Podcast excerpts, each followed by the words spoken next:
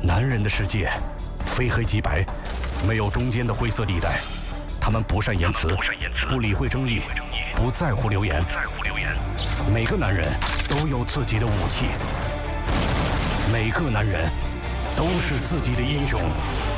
九七幺男人帮，周一至周五上午十点，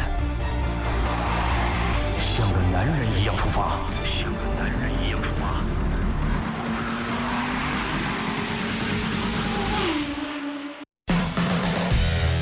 微信公众账号里或新浪微博搜索“九七幺男人帮”，关注我们，畅谈观点。男人的世界，由你做主。北京时间的十点零三分，感谢您继续锁定飞扬九七幺，正在为您直播的是男人帮，我是尹航。各位好，我是周航。嗯，今天是一月二十九号，周二。首先，我们一起来关注一下全天的天气。看到今天是一个晴天见多云的天气，天气干燥，气温是十五到二十三度，东风二到三级，相对湿度百分之四十到百分之八十。那此时此刻呢，其实还是一个艳阳高照的。今天开车过来来上班的过程当中，太阳特别好，对，太阳晒到身上还感觉有些热啊。嗯，是。呃，跟我们节目实时互动呢，可以通过九七幺男人帮的微信公众平。台和我们的微信群，公众平台搜索“九七幺男人帮”，九七幺是数字，男人帮是汉字。那微信群呢，可以在微信加好友的情况下搜索“男人帮群”这四个字的全拼，就可以找到我们了。对。那其实随着移动互联网来临，会发现我们每一年的春节啊，会有一些新玩法，对，会会有一些新的跟亲戚和朋友互动的方式。对，所以今天我们来上节目之前，在直播间就互动了一下，对，在找福字啊，因为我们在集福啊，因为大家都应该知道这个来自支支付宝的一个游戏啊，是，呃，每年其实都有。那今年呢？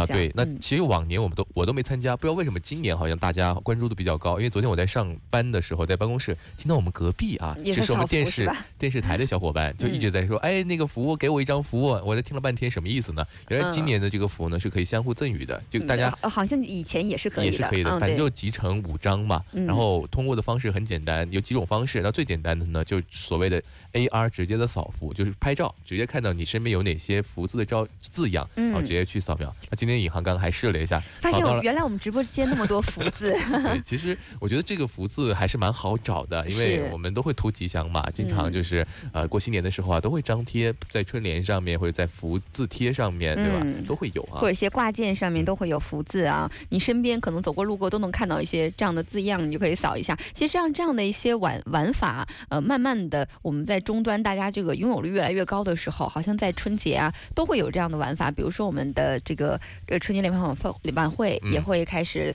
摇一摇这个抢红包等等这样的玩法，就等于其实现在的春节呢，呃，虽然我们觉得啊有有的时候有一些老家的对。小习俗慢慢的越来越少了，但是有一些新的习俗或新的这个呃过年必备的一些呃玩法的新花样来到我们的生活当中了。是的，其实以往过春节呢，可能更多的呢是一种被接受啊，比如说我们看春节联欢晚会啊，我们很难去跟他互动，也很难去跟他去产生一些游戏啊，那就是坐在那里看。那近几年呢，随着这个手机移动互联网的发展呢，会发现哎，其实互动多了啊。我们甚至可以之前抢红包，嗯，记得吗？当时这个微信刚有红包的时候，大家疯狂的去抢红包、发红包的抢。过年就没干别的，就一直在抢红包。盯着手机是吧？所以会发现不同的玩法也是每年都在更新啊。所以今年的话呢，其实大家可以关注一下这个呃，比如说扫福啊，嗯，大家对这种玩法有没有一些自己的想法？或者你有没有参与过？对，嗯，今年我也是我第一次参与这个，就是刚刚被我安利了一下。对 对对，那我们两个好像 本来就是不是特别能够接些接接受新鲜事物的那种人，是吧？呃，我们相对来说会比较懒了，因为为什么扫福呢？主要还是有红利的，或者说有一点小惊喜的，因为他是说到在呃大年三十，也就是二月四号晚上的十点十八分，他会准时的开奖啊。那商家的宣传就是一起来瓜分五亿的这个现金，是啊，那现在参与的人越多，那肯定瓜分的钱就越少。按理说应该不要告诉别人，因为其实它整个的这个福卡的页面上也会一直告诉你有多少多少多少个人已经集齐了五张符。这个时候你知道你有种紧迫感，你你控制不了呀，对你控制不了啊。其实无所谓了，就是一个小小意思啊，或者说大家参与感强一点，也是和朋友之间来交流的一个很好的方式。是的。的，也许一个很久没有跟他沟通的朋友，他突然间找你要福字，也许你们就在此聊了一个天，对吧？其实也挺好的。哎是，这个福卡还有个福卡榜，你可以看一下你身边的朋友，就是有很厉害的，就是朋友呢，他们会很多张啊，三十多张、二十多张都有。像这种人，他肯定集齐了好多张福卡了，你就可以你就可以找他们要我。突然打开了这个福卡榜，才发现原来我身边这么多人很认真的在祈福，哎。对呀、所以你所以的话，其实大家的这个参与性就会很高了。嗯，是。那我觉得呢，这个虽然是一个呃商家的一个小小玩法啊，但是呢，确实能促进我们的一个联络跟沟通，包括新年呢，跟亲戚跟朋友有一个新的话题。对，也是问候吧。是的，不知道大家有没有参与过像这样集福卡的小活动，或者是说，呃，像春晚摇红包这样的活动，你会不会感兴趣，或你有没有参与过，或者说你福卡集满几张了，都可以跟我们一起来聊一聊啊。可以通过九腔男人帮的微信公众平台来留言。那接下来呢，我们来一起听首歌，歌曲过后呢，进入男人车世界，我们稍后再见吧。Stand by formation. 男人车世界，车世界。好的，关注到今天的汽车部分，首先来看到一台大车啊，这台大车其实和这个品牌呢，其实有一点相违和了，是就是马自达品牌竟然要做一个大型 SUV，叫做 CX 九。嗯，现在其实马自达的国产的 CX 八已经目前是马自达在国产尺寸里面最大的 SUV 了。对那更大的呢，我们最近是在海外工厂看到了 CX 九这个车呢，车长超过五米。那目前我们拿到的消息是搭载了二百五十马力的发动机跟六 AT 的变速箱。嗯，而且我们拿到的消息就是这一台 CX 九呢会引入到国内，是由一汽马自达进行国产。因为大家都知道，现在最大的这个呃马自达的叫 CX 八的车呢是来自长安马自达，所以现在分果果一定要分的平均嘛。所以对，所以还有。对，还有一台大车呢，可能要在一汽马自达量产啊，嗯这其实还是蛮令人期待的一件事儿。其实有一次我呃问过一个马自达的相关的高管领导啊，我说你们为什么要推出一个马自达八这样大的 SUV？因为之前我刚刚不是说嘛，因为马自达品牌一直都专注的是操控，是驾驶，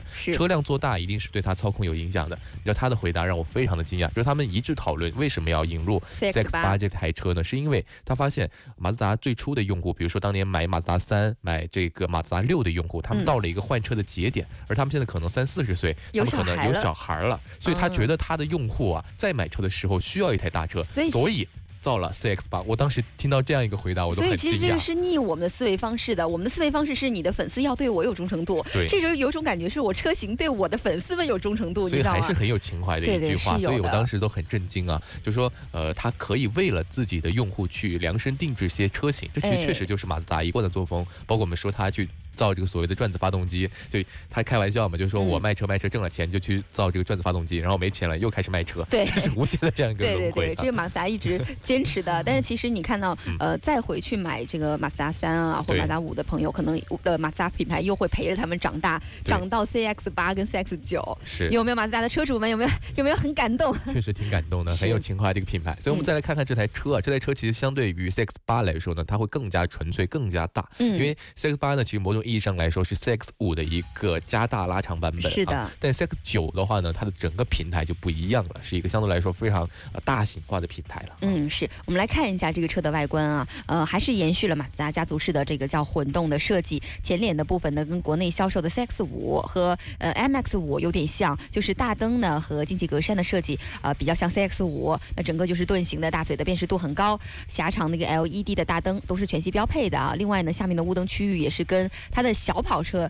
MX 五比较相似，所以其实它的整个前脸呢，虽然大气简洁大方，但是还有一点点小运动感啊。嗯，然后再看它的侧面，侧面是比较流畅的这种线条。那车头方向呢，几乎是和这个地面垂直的，然后显得呢，其实还是挺凶猛的，有点像这种呃仿生学的一设计原理啊，就感觉像一个凶猛动物的大嘴啊。然后再来看到它的这个尾灯，尾灯的设计呢，相对来说也是很简洁的，它会呃有一个相互呼应前大灯的一个设计，中间会有有一条非常粗壮的这个镀铬装饰条，把两个尾灯相连。那整个这样的一个设计呢，其实还是显得非常非常动感的。嗯，是的，上面用了一个空气扰流板，下面呢有一个双出的排气布局，比较低调了。内饰部分呢，依旧是马自达的家族化的风格，用了这种环抱式的座舱的设计，配备了七英寸的悬浮式的液晶屏，两个机械式的仪表盘，再加上液晶的行车电脑。另外，空间方面呢，这个就是它这次可能大家最值得注意的方面了长宽高的比例已经达到了五零七五、一九六九、一七四七，轴距达到了二九三零。对，这个座椅的布局采用的是二加三加二的座椅布局，其实看它整体的尺寸呢，已经接近了这个途昂的尺寸了，它其实比。普通的我们说七座 SUV 当中的这个领军者汉兰达，其实还要再大一号，就整个尺寸呢，呃，已经是属于一个大型 SUV 的一个尺寸了。所以对比起 CX 八来说呢，它的尺寸确实又要更大一点啊。嗯，是的。那动力上呢，呃，搭载的是 2.5T 的创世蓝天的发动机，匹配的 6AT 的变速箱。那最大输出功率达到250马力，扭矩是420牛米。那高配车型上会配四驱的系统。我觉得对于这种就是家庭对空间有需求的朋友，这个可能是。马上要来到我们市场当中非常重磅的、值得大家关注的一个选项了。嗯，是的。然后价格方面，大胆的估计可能也就是在三十万元起这样的一个售价区间啊，因为它肯定会比 CX 八要贵一点点，拉开它的这个区分啊。所以很期待它的面试啊，因为确实是一台为马自达车主他们的这个群体量身定制的车啊。是，包括刚才说到途昂也好，说到汉兰达也好，一直在市场表现上也不错，就说明其实大家至少是我们国内的这个用车需求啊，在这个市场空间上是很有需。需求的，对我们刚刚说到了大众的途昂，我们再来看啊，就当有些车想做大的时候呢，有些大车又想做小。对，途昂的这个 Coupe 车型的申报图也是正式曝光了啊。嗯，最近呢，我们是在工信部的网站上看到了一个上汽大众途昂的 Coupe 的申报图。比较尴尬的就是呢，呃，我们突然一看它，觉得跟这个众泰的大迈 X 七很像，就反过来，呃，众泰应该很开心。是因为众泰当时的这个大迈 X 七的设计刚出来的时候，我们就说它会有借鉴的嫌疑啊。是非常的像这个大众的设计语言，嗯，那现在回过头来，因为它已经发布了很久了嘛，然后回过头，呃，在途昂的这个酷版本呢，相对来说是个后发者啊，后发者，大家就会说，哎，怎么跟众泰有点像？对，所以的话，这真是这个也不知道谁尴尬是吧？都分不清了，对吧？对，也不知道谁比较尴尬。那我们来看看这台车的这个外观设计，其实还是比较有亮点的，因为它也是源自一个概念车的设计语言，大灯呢是现在完全融入到了中网的线条当中，啊，那最大的亮点其实还是在于它的侧。侧面，侧面的话是一个溜背的造型，所以会比较接近于像 Q 八这样的设计。嗯，比较凌厉的线条，也很粗壮的低柱，呃，力量力量感还是很强的。呃，因为它是一个 Coupe 车型嘛，所以就是有一个溜背的线条。尾部的车窗面积是一定有所缩减的，排气跟途昂一样是用那个双边的梯形的单出的形式。呃，那有可能会装饰用一个假排气啊。那其实它这一次的大灯跟这个前进格栅相连，可能跟很多品牌不太一样，它这个相连的。藏的太深了，我觉得它这个有一种你远远的看上去，如果大灯不点亮的话，好像没灯一样的感觉。对，这现在是一种主流的设计语言了。但其实你看它的细节的变化，其实和它的标准版的图案还是差别挺大的。挺大的，挺大的。另外呢，我们来看到它的配置啊，这一次途昂的 Coupe 车型是全系标配了全景天窗，但是可以选装呃它的前侧摄像头跟侧面的摄像头，有 LED 大灯，车身的数据呢长宽高和轴距啊，呃长宽高分别是四九零五一九八九一七一九，轴距是二九八零。嗯，所以它整体的这个尺寸呢会比这个标准版的途昂会低，然后会比它短。嗯，那动力方面呢，其实依旧采用了途昂的这个动力系统，就是二点零 T 高 T 功率的这个发动机，还会匹配。个二点五 T V 六的发动机啊，所以整个的这个马力相应的就是一百。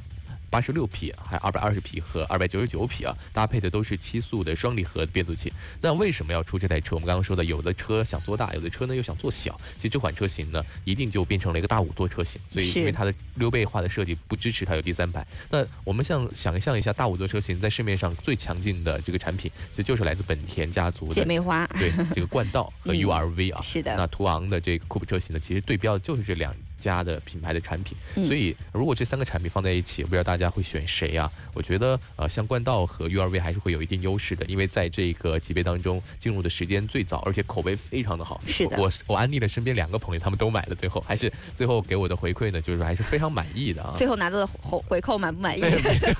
没有回扣，都是有一身边的朋友是有一点点，就是让就是后面让我有一点点觉得不好意思，是因为他们我推荐他们买的都是那个一点五 T 的发动机，大家都知道，就本田一点五 T 发动机。其在去年的时候，在冬天的时候有这个机油增多的问题、啊。是的。所以的话，当他们说到要去召回的时候呢，其实我还是会觉得有点不好意思，因为当时这款车出来的时候，我完全没有想到会出现这种小毛病，对吧？嗯，但这个 1.5T 的发动机这个问题也确实是很多车型上都存在了，也不能说你是你推荐的那个车型有问题哈。是啊，那这一次呢，这个其实大众的途昂的 Coupe，如果是你喜欢或关注这种呃 SUV 这种这个轿跑型的 SUV 的车型的朋友，可以关注一下啊。最近其实我们发现这个车型的市场好像竞争对手或者说要来的新来的竞争者越来越多了，因为大家都觉得这是一个相对来说比较蓝海的市场，嗯啊，所以的话，呃，个性化的选择也会成为我们现在消费升级消费者们的一个新的方向啊。是的，嗯。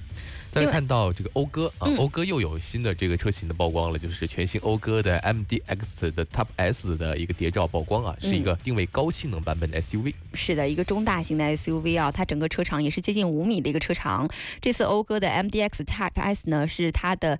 普通版车型的一个性能版车型啊，就这个 Type S 版的车型，目前呢最明显的特征就是配备了一个双边四出的排气管。那我们知道普通版车型是双边双出嘛，所以其实双边四出这个车型本身你在路面上见到，你就会觉得它一定是偏向运动感的了。对，非常吓人啊！其实呃有双边四出的车型呢，现在大家都会觉得会是一个啊性能车。包括有一些车型，其实它出来双边四出，但有两个排气管是 装饰作用，那你也看起来觉得很炫酷啊。其实啊，对，看起来还是不错，但。千万不要去北方，就是这气温很低的时候，你能看到那个烟是吧？白色的烟冒气的时候，就可能只有两个在吐气，很尴尬啊。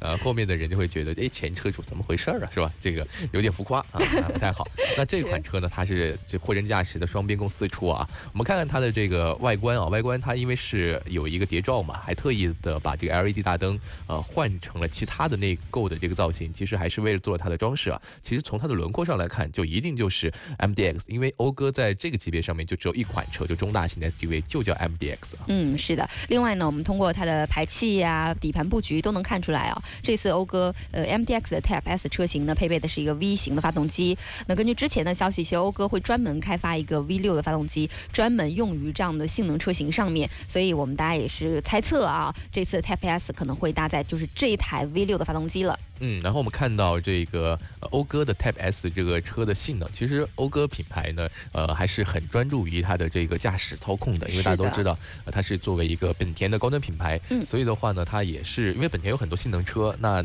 在讴歌的这个品牌阶段呢，它可以运用的更好，因为可以它有更多的成本啊，包括有更多的这个资金，可以做的更加的这个充实，所以这款车型未来出现之后呢，应该就是直接对标的，像奥迪的 S 系列呀，啊，包括宝马的 M 系列啊，所以很期待。在啊，一个专注于技术的品牌，它会造出怎样的性能车？嗯，是的，目前我们只是拿到一个谍照啊，那之后有任何上市的消息，我们也会详细为大家来关注。今天还有一个实车谍照的曝光，是全新宝马的三二五 i 的一个实车谍照曝光，这次也是一个全新的设计啊，会在五月份进行投产。嗯，我们看它的外观，这次从照片上看出来呢，应该是匹配了一个 M 的运动套件啊，而且是标准的宝马家族式的双肾的进气格栅，而且双肾的进气格栅还采用了这种熏黑的处理。然后会和两侧的 LED 大灯组相连，包括保险杠还有这个外凸的设计，显得非常的激进。嗯，车尾有一个小尺寸的扰流板，是特别特别大的一个亮点啊！加上下面双边双出的排气布局，又是我们说到这个排气布局了啊。对。所以其实整个的扰流板加上这个双边双出的排气布局，就让你会觉得驾驶感、操控感非常强了。嗯，然后他看到会有华晨宝马。还有这个二三二五 i 的字样，其实都说明这是一个国产的标准轴距的车，嗯，而且标准轴距的车，这一定就是一个运动版，或者叫做 M 运动套件版啊。而且这次做的非常的极致啊，就几乎就和它的 M 三几乎就外形上一样。你看，以前我们说这个如果是自己改的，或者说是这个普通的套件版本的，它的这个排气布局不会那么多，是的。可能啊，真正的 M 三呢，应该是这个双边共双出的排气，是。那普通版本只是套件版的，可能就是像宝马一一般呢，就是叫单出的排气，就显得其实。从外往里看都很好，就是看这个排气管就觉得不对劲，因为它确实没那么大排量。对。那这次呢，全新的宝马的呃三二五呢，它是真的从头到尾把这个呃 M 套件或者说 M 系的这个外形挪到身上了。是，所以其实原本我们在路面上看，呃，这个车型是这个是不是 M 三，还是就看？还有还有一些端倪。对，还有一些端倪，看看排气等等的。这个三二五 i 上市之后呢，大家可能要这个呃 认真的分辨一下了。相对来说，就原厂。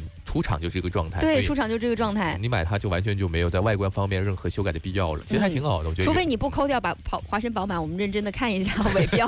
对对对对，这可能是最大的区别。对对对。但我相信买这款车型的人，华晨宝马应该会不在啊。应该会不在。我们来看一下，目前我们看到这一台新车呢，会有全液晶的仪表盘、电子手刹、AM 的运动方向盘，然后全景影像、座椅加热等等的配置。另外还有个大尺寸的中控屏幕，装了最新的 iDrive 的系统，也集成了车辆大部分的功能。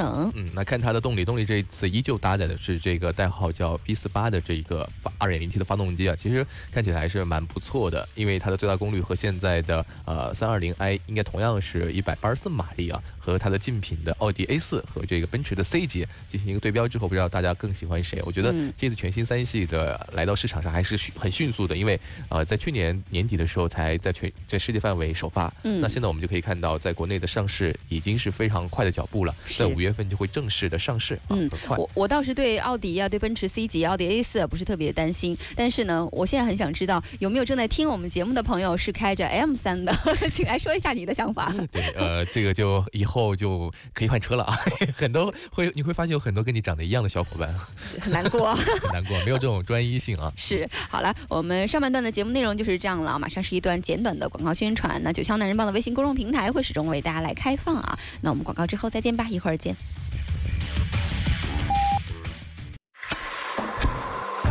男人的世界，非黑即白，没有中间的灰色地带。他们不善言辞，不理会争议，不在乎流言。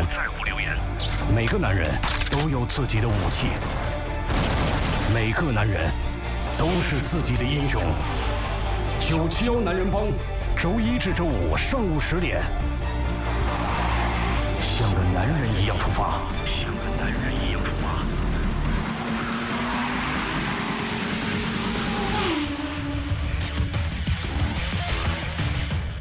一段广告宣传之后，欢迎回来，这里是飞扬九霄男人帮，我是尹航。各位好，我是周航。我们呢聊一聊今年春节的时候，发现还是有很多新玩法啊，也不算新玩法了，几年之后我们两个的新玩法。对，这个叫做永不过时的玩法，叫集五福啊，过福年，也是来自支付宝的一个活动。其实往年大家都会很关注啊，因为它也是和这个呃春晚进行了联合的这个宣传。这个有几年了？有没有三五年了呃，应该有三年，至少有三年的时间。你说我们两个有多过时？呃，主要还是因为最近身边的人有在跟我们 安。热情不 减啊，有没有觉得？所以的话，有找我们要福的，或者炫耀自己有多少福的呀，搞得我们现在上进心又那么强，是吧？怎么能人上进心能不能摆到正地方去？我们来看一下听众啊，这个极速他就说了，他说，呃，这集次福呢，觉得。感觉太难啊，难度很大，因为有身边有朋友呢，好不容易集完了，就瓜分了几分钱啊，啊，包括像春晚的摇红包啊，看着也挺好，其实就是图个乐啊。嗯，其实就是呃，大家一个烘托气氛的方式，然后也是跟你身边的亲戚朋友没话聊的时候找个话题聊，这是互动嘛。而且你这几分钱的运气也太差了吧，至少是几块钱吧，对吧？就平时平时那个支付摇一摇，对，我觉得一般好像也就这个钱吧。对，呃，包括其实我们我好像。听尹航说，身边有朋友好像还能摇到几百块钱的啊！对啊，我有个表哥啊，摇到过七百多。对啊，成为了一段佳话。一段佳话。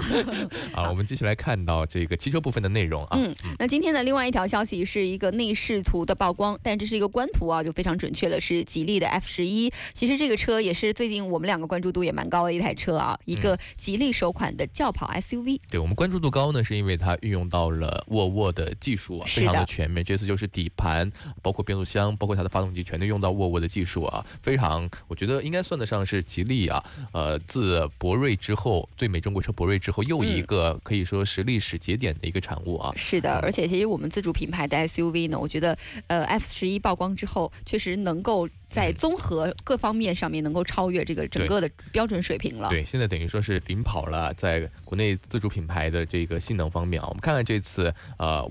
F Y 十一的一个内饰图片，因为之前一直在说外观，外观是个轿跑车型啊。那内饰方面，这次呢也是让我们非常的惊讶，因为这次。这个 F Y 十一的内饰非常的豪华啊！是，如果你是驾驶员的话，我觉得你的那个感受会更强烈。一般其实这种环抱式的都会偏向于驾驶员一侧，但它的以驾驶员中心会有，我就完全觉得副驾驶那边 可以不坐人。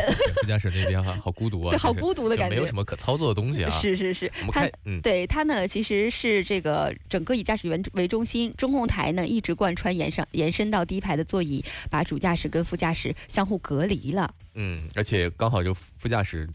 有一个把手，就在这个包起来一块。对对对对对，好像真是把你挡在外面的栅栏一样的感觉。对对对，真的有这种感觉。其实吉利呢，它的这个扶手就是在它的排挡杆附近的这个扶手呢，其实是它一贯的家族式设计语言，嗯包括博越上面就有，那还是有两个啊。其实这一套语言我最先看到，其实是在保时捷上面。那 FY 十一呢，这做的特别大，又很粗壮，对确实会给人一点距离感啊。但是在驾驶员这一侧的所有配置，我觉得已经非常棒了非常极致了啊。嗯，那我们看驾驶员这一侧呢，是呃有一个全液晶的仪表盘跟中控屏连为一体化的一个连屏的设计，也是现在很主流的一个设计了，科技感很足。另外配了一个小尺寸设计的多功能的平底的方向盘，呃，车门跟排挡的面板的地方呢会有氛围灯，会有航机式的电子挡把，有很大的金属扶手，所以整个内饰的档次感跟操作感受，如果你是驾驶员的话，一定会非常享受。对呀、包括你看它的这个座椅，座椅这次竟然是借鉴了跑车的这个桶型的赛车座椅啊，嗯所以整体看起来也非常的这个运动啊。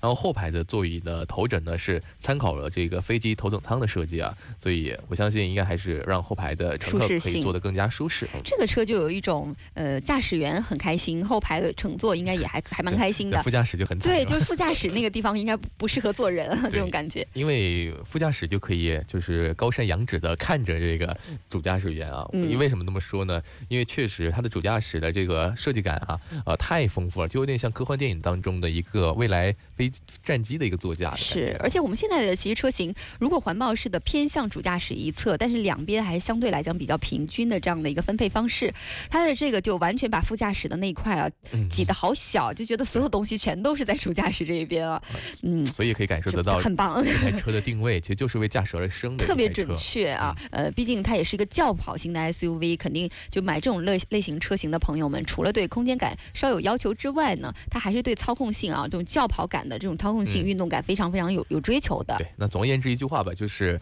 FI 十一的这个内饰设计呢，应该算得上是顶级豪华。车型的一个设计语言了。嗯那对比起它的竞品，包括我们也在说上市了的这个长长安的 CS 八五对 CX 八五，其实嗯不在一个级别上。是的对，，所以的话，我觉得包括它整体的这个设计啊、座椅啊，包括用料啊，其实都会比长安的这个要高出一个档次。其实在国内品牌啊，你看五年前大家都其实，在同一起跑线上，那发展到现在，就可以感受得到，当年做了一个决定，就收购沃尔沃，它的嗯优势慢慢的就体现出来了。啊是的，而且这次吉利其实换新标了之后，我反正好感度很强，包括大家在在这个呃稍微豪华这个旗舰级的车型上面，也会觉得没有以前那么有违和感。其实就是把这个蓝色换成了这个灰白灰黑色。灰黑色，嗯对对对，就看起来更大气一点。那整个的长宽高呢是四六零五、一八七八、一六四三，轴距是二七零零，也属于这种呃、嗯大号的宽体式的紧凑型 SUV 了。对，还是充满了运动感的。我们再来看到今天还是让我非常惊讶的一条消息啊，就是阿斯顿马丁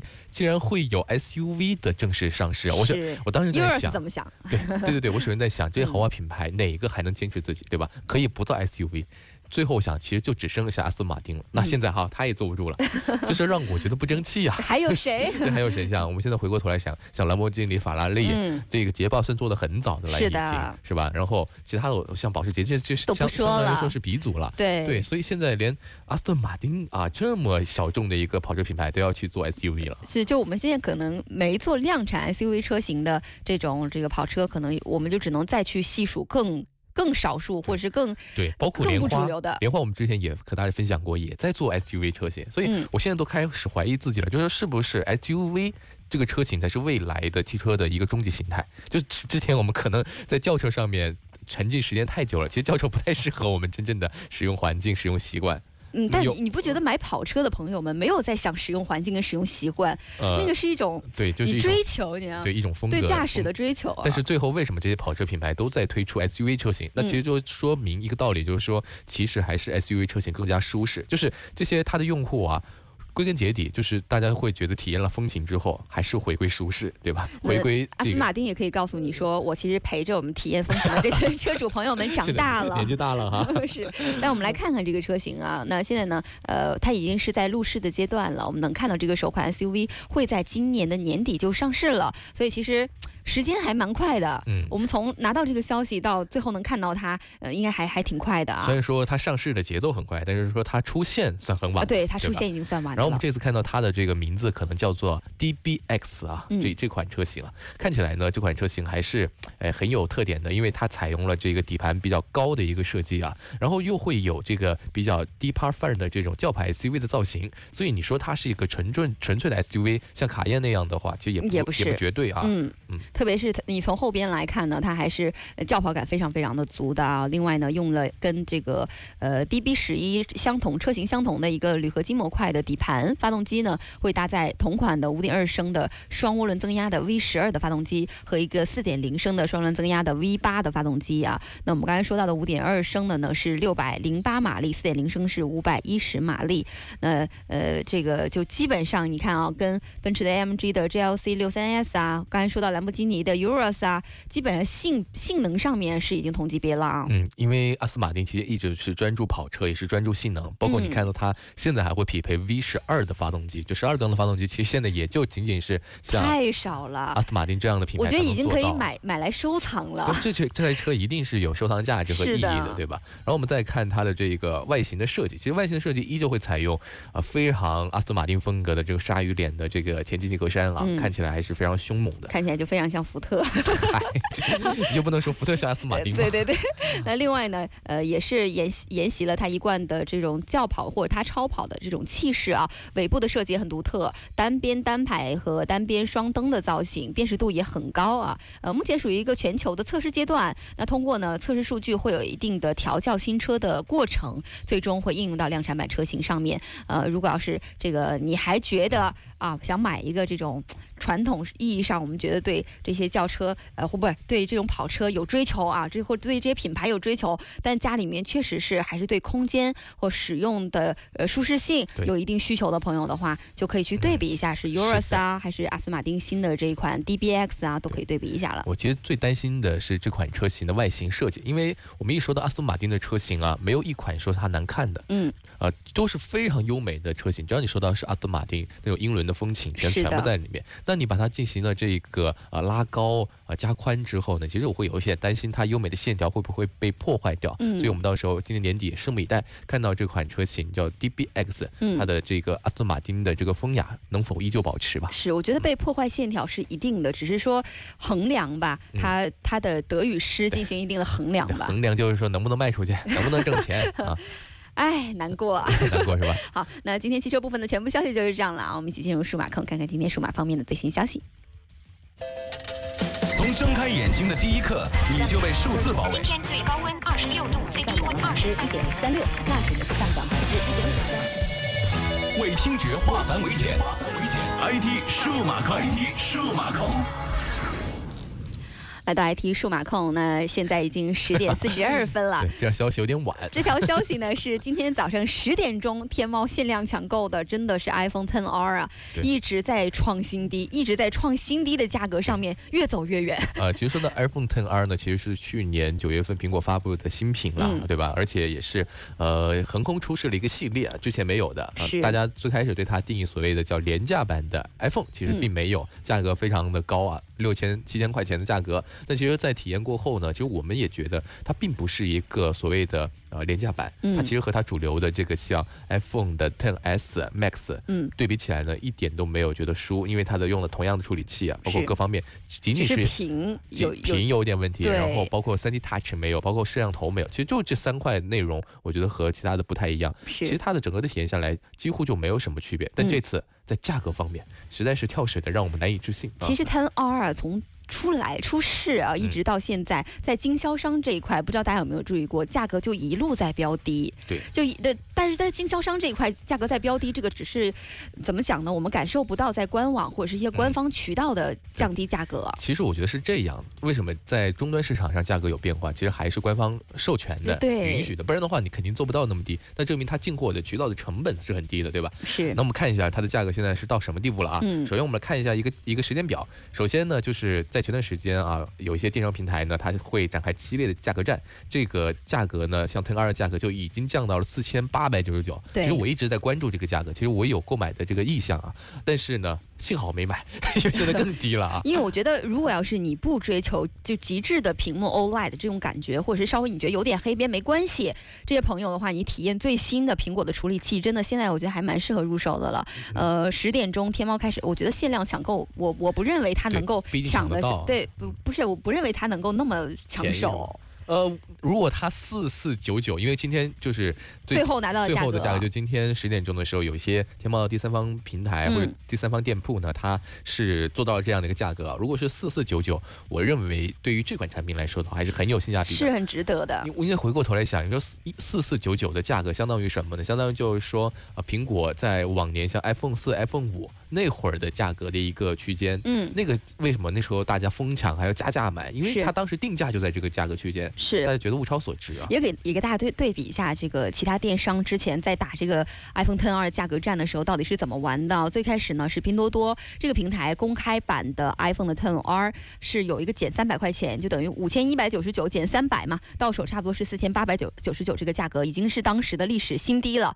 随后呢，京东就上架了移动四 G 优先版的 iPhone 的10 R，那六十四 G 的版本呢，价格是卖到了四千九百九十九，一百二十八呢是卖到了五千三百九十九。那现在其实是在天猫的店铺里面已经能拿到最低的价格是四千五百九十九，就领完手机这个领领完券之后是四千四百九十九，是目前我们能看到比较官方的这个购买渠道当中，不是说经销商啊，对比较官方的购买渠道当中能看到最低的一个价格了啊。嗯，所以这个价格还是非常吸引人的。其实当中有两个，因为我一直在关注这个事儿啊，嗯给大家来简单的介绍一下。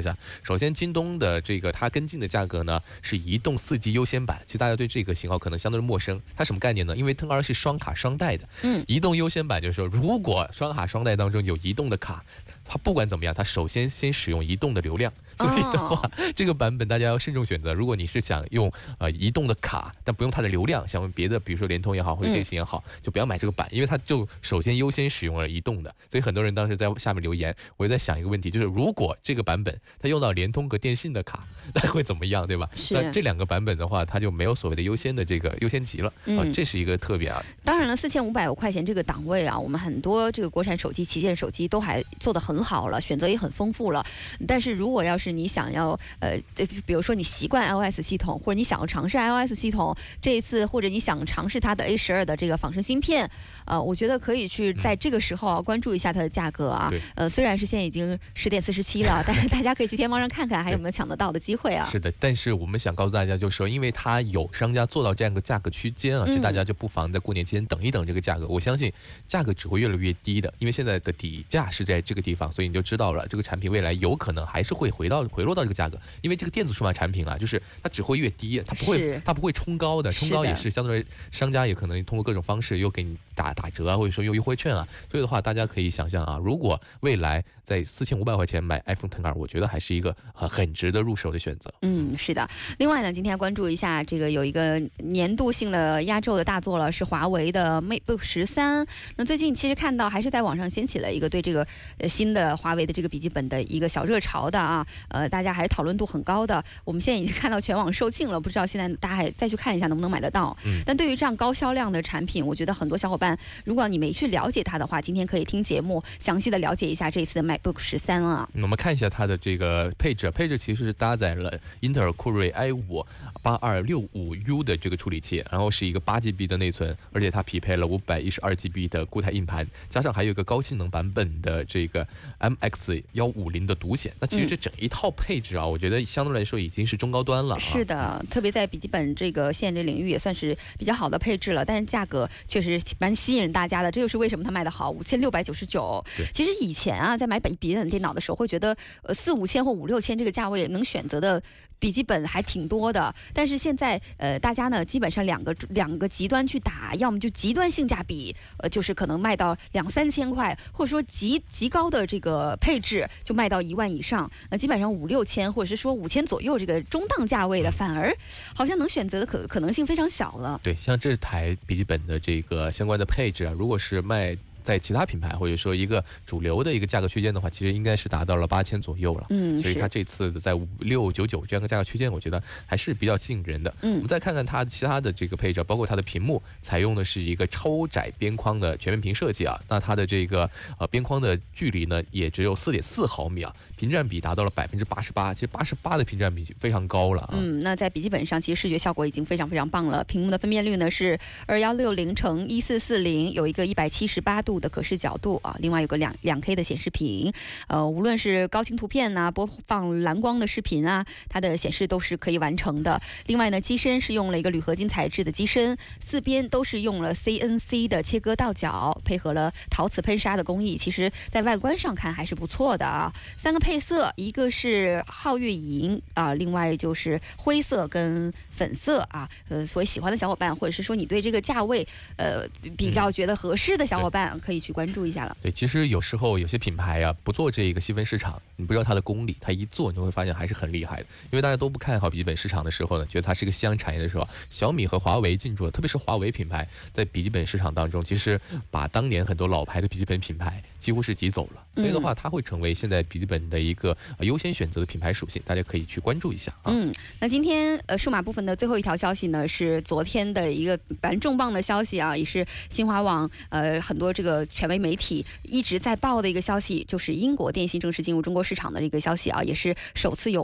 国外的这个运营商获得工信部颁发的电信服务的许可证，也就是叫经营牌照了。不过呢，这一次其实呃还是一个这个英国电信的香港公司跟国内的一家企业共同组建的一个合资企业啊，但目前拿到许可，可能也算是比较重磅的在数码行业的一个大的消息了。嗯，是的，其实我觉得最大的变化应该是在于会给消费者带来更多的便利和价格方面的优势啊。嗯，啊，其实你说它会不会对这个三大运营商构成威胁？我觉得威胁不大啊。是的。对，所以我觉得更多的是在市场方面的一个灵活度会发生一个变化啊。嗯，是的，呃，那其实目前呢，它还是只是针对一些公司的运营方面啊，不太不太服务这个我们的普通消费者，主要是为一些跨国企业提供一个跨国的电信服务。不过始终是件好事啊，我们有一个开放竞争的市场，总归是给消费者会带来更多的便利跟价格的优势，总归是件好事情啊。嗯，是的，其实说到这个电信运营商呢，我觉得他们未来呢可能还会呃非常的厉害，因为现在嗯很多关注到美国的一些电信运营商呢，他们都已经开始和内容方进行合作，对会去抢夺强烈的这些内容方面的资源，因为未来五 G 时代来临之后呢，可能运营商加内容它会成为一个呃分配式的这样的一个服务，嗯就是说你要用我的流量，我给你相应的这个呃内容。嗯，其实你看我们国内的趋势也是这样的，腾讯在做它的那个腾讯的叫什么卡？呃，大王卡、呃，小米的叫什么卡？小米粉卡，对对对对对反正两个这个卡也是基本上跟它的终端的或者是内容方的一些服务产生关系嘛。但是它现在目前还是都是用了联通的这个信号跟网络，所以属于。